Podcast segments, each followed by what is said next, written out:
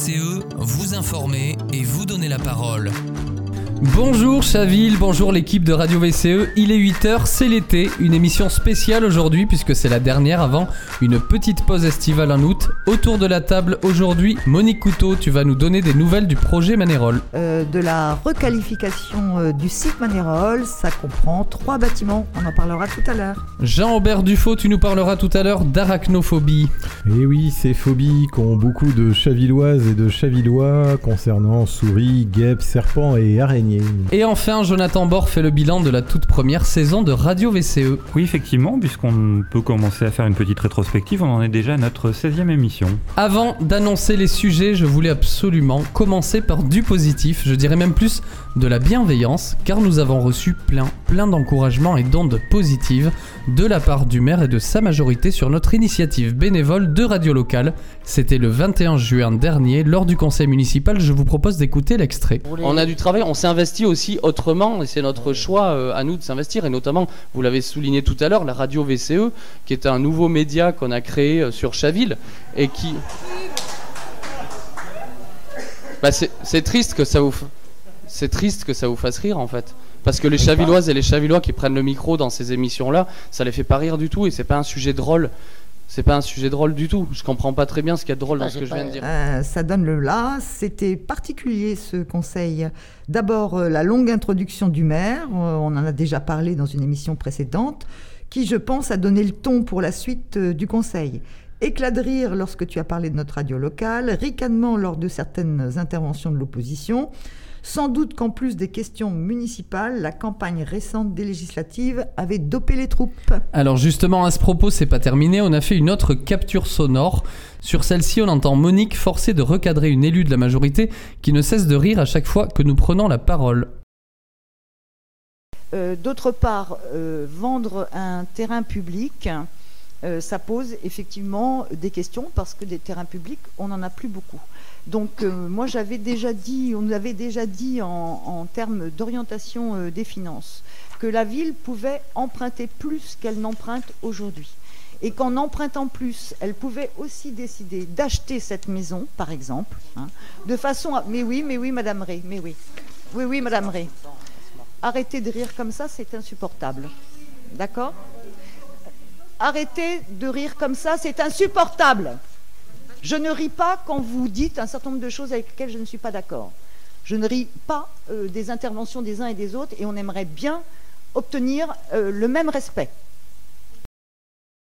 Oui, euh, au-delà de la forme qui était particulièrement agaçante, c'était une question de fond hein, qui se posait, puisque on avait évoqué la cession du terrain euh, public euh, du collège Jean Moulin, euh, qui a été désaffecté pour pouvoir être agrégé à un projet immobilier d'habitat intergénérationnel. Et on proposait effectivement de prendre le temps de la réflexion, que la mairie puisse effectivement emprunter, elle a la capacité de le faire pour réfléchir à ce qu'on pouvait faire comme type de service public ou comme type d'habitat autogéré. Enfin, bon. Alors c'est un conseil qui a duré 4 heures et 15 minutes, c'est un record depuis le début du mandat, record aussi sans doute de participation citoyenne oui, il y avait une douzaine de participants euh, venus euh, écouter euh, venus écouter le conseil municipal, et puis, je crois, 18 personnes qui ont suivi en ligne. Sans transition, je laisse la parole à Jonathan Bord qui a choisi de faire un petit bilan participatif tout au long de cette émission sur notre toute première saison de Radio VCE. En effet, Jonathan, parce que comme tu le rappelles, nous sommes dans la torpeur de ce fin de mois de juillet, mais euh, on a quand même vécu là ces derniers mois une, sacrée aventure, euh, et donc on a souhaité faire un, petit temps de bilan de cette première saison. Euh, notre première émission, elle a été diffusée il y a maintenant un peu plus de deux mois, c'était le 9 mai dernier, ça nous paraît une éternité maintenant. Euh, et nous en sommes déjà, je l'ai déjà dit, euh, à notre 16e émission. Alors, pour qui voudrait faire l'effort d'écouter euh, bout à bout toutes les émissions, ça représente presque 7 heures d'enregistrement, là, en, comptant celle que l'on est en train d'enregistrer. Euh, c'est une émission qui a été dis- disponible tous les lundis euh, et donc en replay sur toutes les plateformes, Audioblog, euh, la plateforme hébergée par Arte Radio, Arte Radio pardon, mais aussi Deezer, Spotify, Audible. Et donc ça, ça a demandé, c'était une, une sacrée gageure hein, pour qu'on réussisse à, à- à tenir ce format sur la longueur. Il y a également eu un, un gros travail de préfiguration de presque un an euh, entre la première idée qui a été lancée en l'air et, euh, et la diffusion de la toute première émission. Donc toutes les personnes impliquées de près ou de loin sont citées systématiquement en description. C'est important parce qu'il y a toute une équipe derrière. Et vous l'avez vu, euh, nous avons aussi tenté des expérimentations au long de, cette première saison. Il y a eu euh, des évolutions sur les formats. On a par exemple eu l'occasion de proposer un flash spécial qui été diffusé fin mai pour parler des cantines, ou parfois même euh, des micro-concerts, comme c'était le cas par exemple la- la il y a deux semaines. Donc voilà, on a aussi la chance de pouvoir s'appuyer sur des, des chroniqueurs qui sont extrêmement motivés, qu'on aura la chance de retrouver l'année prochaine. Et donc on peut peut-être vous poser des questions, vous qui êtes autour de la table. Comment est-ce que vous avez vécu cette, euh, cette expérience Monique, tu commences. Alors, euh, comment je l'ai vécu bien Euh, Ouais, tant mieux. Euh, mais j'ai trouvé aussi que c'était un travail euh, très sérieux, hein, qu'on a, on s'est effectivement beaucoup impliqué. Parfois, c'était même un peu stressant parce que les- le temps passait euh, et les chroniques n'étaient pas toujours écrites euh, suffisamment de temps à l'avance pour euh, nous permettre d'avoir l'esprit tranquille. Euh, bon, ce qui était super sympa, c'est la complicité établie, la bonne humeur, euh, la rigolade, euh, ça fait toujours du bien. Et puis beaucoup de plaisir aussi à, rencontrer des invités très divers qui nous ont appris plein de choses, hein, qui, ont eu envie de partager leurs passions, leurs engagements, leurs, témoignages. Voilà ce que j'ai envie de dire pour l'instant. Tu parlais tout à l'heure de, de- de bonne ambiance. Il faut savoir que quand au montage on, fait l'émission, euh, on enlève bien un tiers de conneries hein, de, ce qu'on dit parce que c'est vrai qu'on a on on n'entend pas forcément là toutes les, les, bêtises qu'on se raconte pendant les émissions parce que bon on l'écoute parce que finalement quand même nos émissions sont sérieuses euh, aussi. Euh, mais il y a un sacré travail de montage derrière là sur les sur les bêtises et surtout les bêtises de Jean Aubert d'ailleurs j'ai remarqué. Jean Aubert, qu'est-ce que t'en penses? Je ne sais pas si je dis beaucoup de bêtises, mais en tout cas, oui, c'est une très belle aventure et on apprend beaucoup sur soi également euh, à travers euh, ces émissions et ces chroniques que nous rédigeons. Apprendre à poser sa voix, apprendre à aller à la rencontre euh, de l'autre, hein, donc euh, en particulier avec des invités euh, souvent passionnants, donc sur des sujets divers et variés. Ça nous permet de, nous, nous aussi de mieux aller à la rencontre des Chavillois et de leur activité en règle générale, hein, donc que ce soit artistique.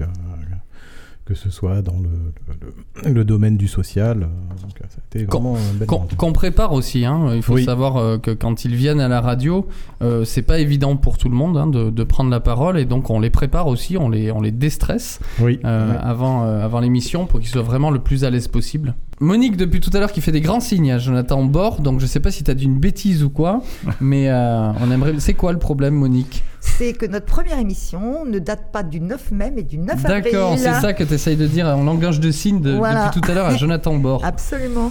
Jonathan Bord, on te retrouve juste après la chronique Dossier du quotidien avec des nouvelles du fameux Ouais. projet Manérol. Sauf que du coup, c'est le 4 avril. Le 4 avril. bon, alors. Du coup, on le dira. Bon, bon c'est quoi la date au final La date, c'est au final, c'est le 4 avril. Le 4 Et oui, c'est vrai, c'est le Oui, 4 la avril. première On avait enregistré euh, le mois d'avant.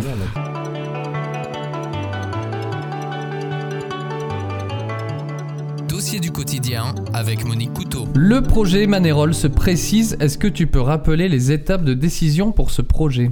Oui, alors il faut savoir que pour ce type de projet, il y a une progression obligée euh, dans les délibérations qui sont proposées au conseil euh, municipal. Donc d'abord, euh, au conseil municipal de février, une délibération a été votée pour déposer une demande de permis de construire pour procéder à la rénovation du bâtiment accueillant l'actuel clubhouse du tennis et de l'ensemble de salles et de bureaux de ce premier bâtiment. Il est prévu là une isolation thermique par l'extérieur, la mise en accessibilité aux personnes à mobilité réduite et la création de logements pour le personnel communal. Au départ, trois logements. Finalement, ce serait quatre, deux F3 et deux studios. Il y aurait aussi des bureaux pour un service municipal. Donc beaucoup de travaux à l'intérieur. Une deuxième délibération portait sur la création d'une cuisine centrale et d'une structure de la petite enfance, ainsi que des aménagements extérieurs, aires de livraison pour la cuisine, aires de stationnement pour la structure de la petite enfance et du club de tennis, mais aussi traitement des sols et végétalisation, des potagers hors sol pour une agriculture urbaine, donc pas mal de domaines différents. Pour cette partie, euh, il était voté également le lancement d'un concours de maîtrise d'œuvre et la désignation d'un jury pour choisir le projet définitif et une enveloppe budgétaire de 6,5 millions d'euros. Puis, au conseil municipal de mars, il a été présenté et voté ce qu'on appelle une autorisation de programme pour toute l'opération de requalification du site en entier, c'est-à-dire la limite supérieure des dépenses qui peuvent être engagées pour le financement des investissements. Elle est présentée avec un échéancier pluriannuel de crédit et de paiement de 2022 à 2025 pour un total de 8,4 millions d'euros. Alors c'est une sacrée somme. Euh, Est-ce que Chaville va pouvoir assumer seul cet investissement? Alors, on a eu des informations supplémentaires au conseil municipal de juin euh, sur des subventions pour environ 4 millions d'euros pour ce projet de cuisine, 3,5 millions du département, 400 000 euros de la région et la municipalité est en attente d'une contribution de la métropole. Est-ce que tu peux donner des, nouvelles précisions sur le fonctionnement prévu de la cuisine centrale? Alors, sa superficie serait de 800 mètres carrés. Elle est prévue, serait prévue pour environ 2000 repas par jour, soit 250 000 repas par an, euh, destinés aux enfants scolarisés sur Chaville, mais pas forcément exclusivement. Euh, pour une cuisine faite maison, à partir de produits bruts de saison et frais, le plus possible en s'assurant des approvisionnements bio et locaux, et avec l'objectif de réduire le gaspillage et d'acheminer les, déchets vers une usine de méthanisation pour produire du gaz vert. Euh, pour le fonctionnement, c'est 22 à 25 agents pour effectuer toutes les tâches nécessaires, cuisine, transport, entretien. La municipalité prévoit une équivalence de budget de fonctionnement, que ce soit Elior ou cette régie municipale, soit 1,7 million d'euros par an, et annonce les mêmes principes de tarification pour les familles. Nous avions posé la question des tarifs et c'est à suivre donc. Et pour l'établissement Jeunes Enfants Sur sa nature, on ne sait rien encore, car euh, bon, c'est, je pense, une discussion que nous aurons euh, un petit peu plus tard. Par contre, la structure serait prévue pour 16 berceaux. En parlant de petite enfance, un atelier de travail sur cette question est prévu à la rentrée prochaine, afin d'analyser les besoins, les souhaits, les attentes sur notre commune. Il regroupera entre autres des élus, des représentants des différents modes de garde, un pédiatre, Trois élus de l'opposition y siègent et vous pouvez nous faire remonter vos questions, vos propositions, vos remarques. Merci Monique, nul doute que nous aurons à en reparler dans de prochaines émissions, un projet global à suivre de près. Jonathan Bord continue son bilan de la première saison Radio VCE. Bah oui, euh, bah, simplement pour peut-être compléter le, le tour de table qu'on a commencé tout à l'heure. Euh, Jonathan, toi-même, qu'est-ce que tu as retenu de ces, de ces premières émissions, cette première expérience Alors, eh d'abord très heureux que le projet ait réussi à prendre forme. Évidemment, euh, ma principale crainte, et d'ailleurs c'était la principale crainte de toute l'équipe, c'est est-ce qu'on va tenir le rythme? Euh, On savait qu'on avait mis la barre assez haut avec une émission par semaine, et, ce qui fait la richesse finalement, euh, mais aussi ce qui rend complexe sa réalisation, la réalisation de nos émissions, c'est la, c'est la diversité des chroniques et de ses chroniqueurs. Le plus difficile, c'est la coordination que ça engendre. Euh, c'est-à-dire la mise en commun du travail rédactionnel de chacun et de chacune, le rendez-vous aussi euh, au local d'enregistrement où on doit avoir tous les, tous les, euh, les chroniqueurs et toutes les chroniqueuses autour de la table, euh, la prise de rendez-vous des invités et on a vu défiler un, bon nombre de personnes sans compter le montage et la publication de toutes les plateformes sur toutes les plateformes de podcast. Donc c'est beaucoup de travail et il se trouve qu'on a tenu bon parce que je crois qu'on prend en fait euh, beaucoup de plaisir à prendre le micro, à donner la parole aussi, à rencontrer les habitants de Chaville et c'est pour ça qu'on s'est euh, tous redonner rendez-vous en septembre pour une nouvelle saison avec déjà plein d'idées de nouveaux formats, euh, des formats de table ronde aussi. On cherche encore le nom de, l'émission. Euh, elle sera davantage participative avec un public qui pourra prendre la parole à tout moment. Et enfin, autre chose qui nous motive, ce sont évidemment les encouragements dans la rue des Chavillois qui nous reconnaissent parfois et qui nous félicitent, contrairement à la majorité municipale qui nous encourage, qui nous écoute. Et je tiens à les remercier particulièrement pour leur retour. Bah, merci, évidemment, je, je partage complètement aussi ce qui, ce qui vient d'être dit. Euh, La, la vocation première de, ce- de notre émission de radio, c'est de donner la parole à ceux que l'on n'entend pas. Et c'est vrai que ça peut faire peur quand on n'a pas l'habitude. En parlant de peur, la phobie, c'est le sujet aujourd'hui de euh, Jean-Aubert Dufaux qui va nous parler d'arachnophobie.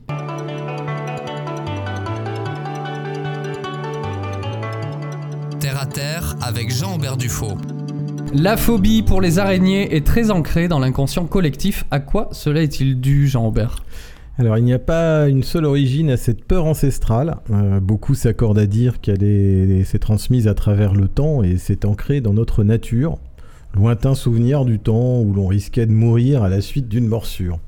Donc une peur irrationnelle, comme euh, toutes les phobies, menant à des comportements disproportionnés par rapport à la taille et le très faible risque de tomber sur une espèce dangereuse par chez nous. Alors le cinéma, la littérature, les traditions populaires euh, et les a priori familiaux ont conféré aux araignées un statut d'hôte indésirable dans nos maisons.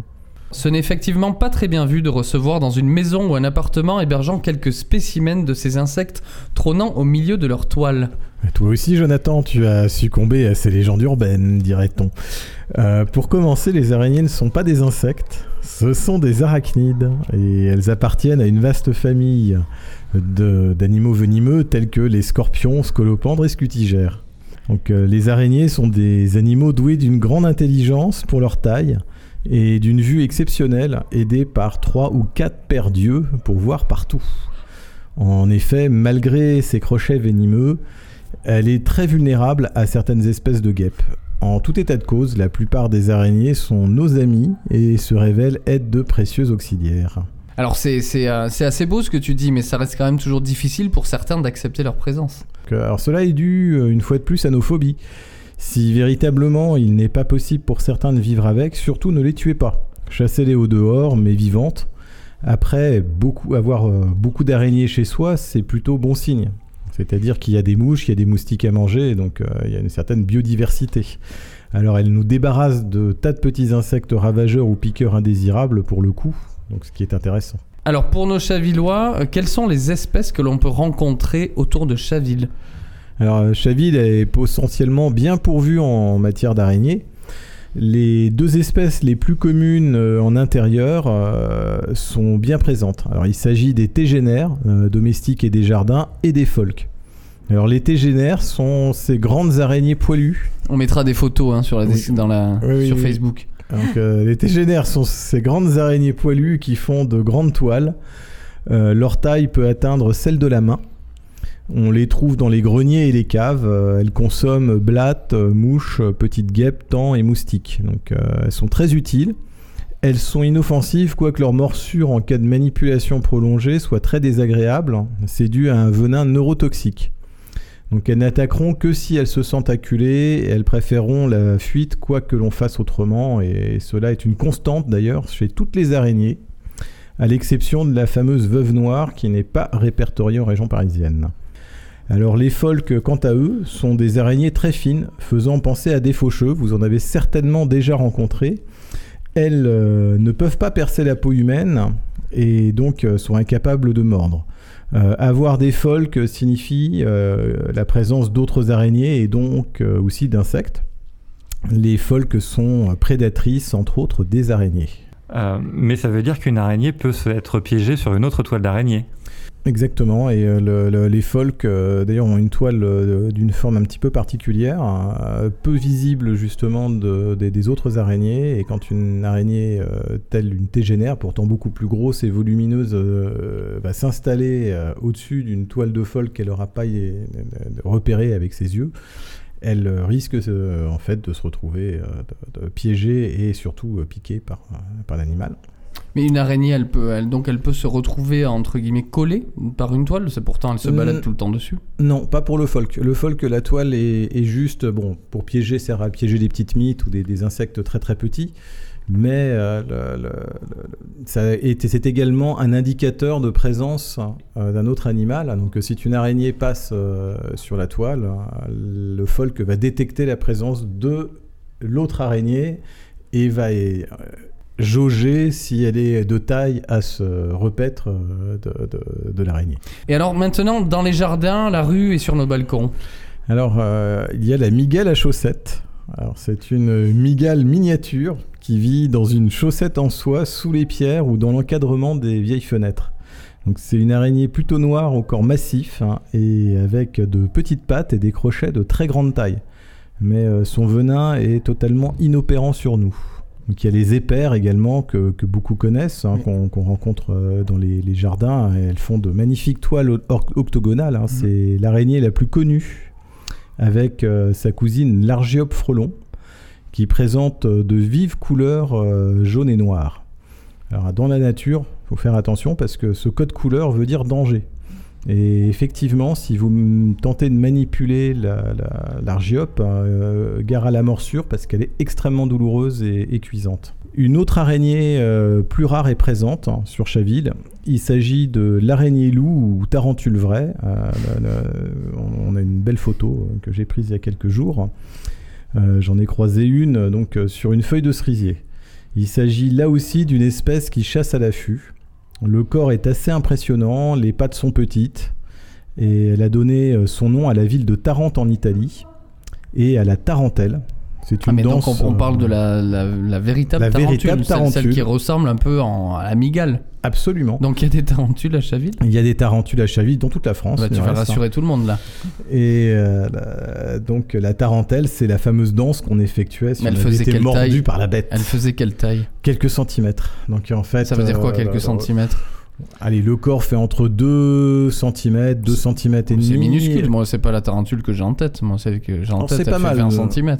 Ah non, là on parle pas de, on parle de tarentule amazonienne euh, dans Ah, ses proportions. Oui, euh, c'est- les tarentules et, et migales qu'on a euh, par chez nous euh, ne dépassent que rarement euh, 2 à 4 cm au niveau du corps et puis avec les pattes, euh, bon, ce sont pas des grosses bêtes. On, on est content que le bois de fausse repos soit sous nos latitudes du coup. Oui, exactement. Donc en fait, on lui a, on a attribué à cette tarentule euh, en Italie beaucoup de morts, hein, mais en réalité, il faut vraiment être allergique à son venin pour déclencher des complications qui ne sont jamais mortelles. Donc euh, bon, il est toujours euh, intéressant de savoir identifier euh, quelques espèces parce que ça rassure, ça nous met aussi en confiance parce qu'on sait à qui quel l'insecte, quel animal à- et à quelle araignée on a affaire. Et ça permet aussi de transmettre aux autres de l'information et parfois de faire sauter le verrou de la peur. Merci Jean Aubert. J'espère qu'on n'aura pas trop fait peur à nos auditeurs et auditrices. On va quand même essayer de mettre quelques. On va glisser hein, quelques photos. Tu nous as dit que tu avais pris quelques euh, Oui. photos. Moi, j'aimerais bien qu'on ait celle de la la De tarente. l'araignée loup, voilà la, Voilà. la tarentule. Tout ouais. à fait. Euh, Jo- euh, Jonathan Bord. Eh ben oui, pour conclure euh, cette, euh, cette première saison euh, en, beauté, juste aussi vous dire à quel point est-ce qu'on est satisfait, un motif de satisfaction, c'est aussi les nombreux contacts qu'on a pu avoir et qu'on continue d'avoir auprès d'associations locales, auprès de- des artistes du coin, auprès de citoyens engagés. Et on vous invite vraiment à, vous saisir de, de- de l'outil qu'on met à votre disposition. C'est aussi l'occasion de vous rappeler toutes les activités de notre association, Vivons Chaville Ensemble, qui est une association locale dont l'objet est de faire vivre un engagement citoyen dans la cité. Notre local se situe dans le centre commercial des Créneaux, vous commencez à le connaître, juste à côté de la ressourcerie. Et nous y tiendrons à nouveau dès la rentrée prochaine des permanences régulières les mercredis et samedis après-midi.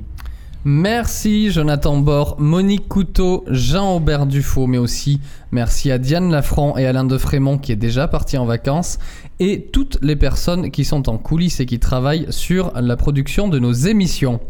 C'est la fin de cette émission, c'est la fin de cette première saison. Rendez-vous à la rentrée en septembre avec tous nos chroniqueurs ainsi que de nouveaux invités. Nous serons sans doute aussi présents lors de la journée des associations. Nous en avons fait la demande. Toute l'équipe vous souhaite de bonnes vacances d'été. C'était Jonathan Denuy sur Radio VCE. Bonne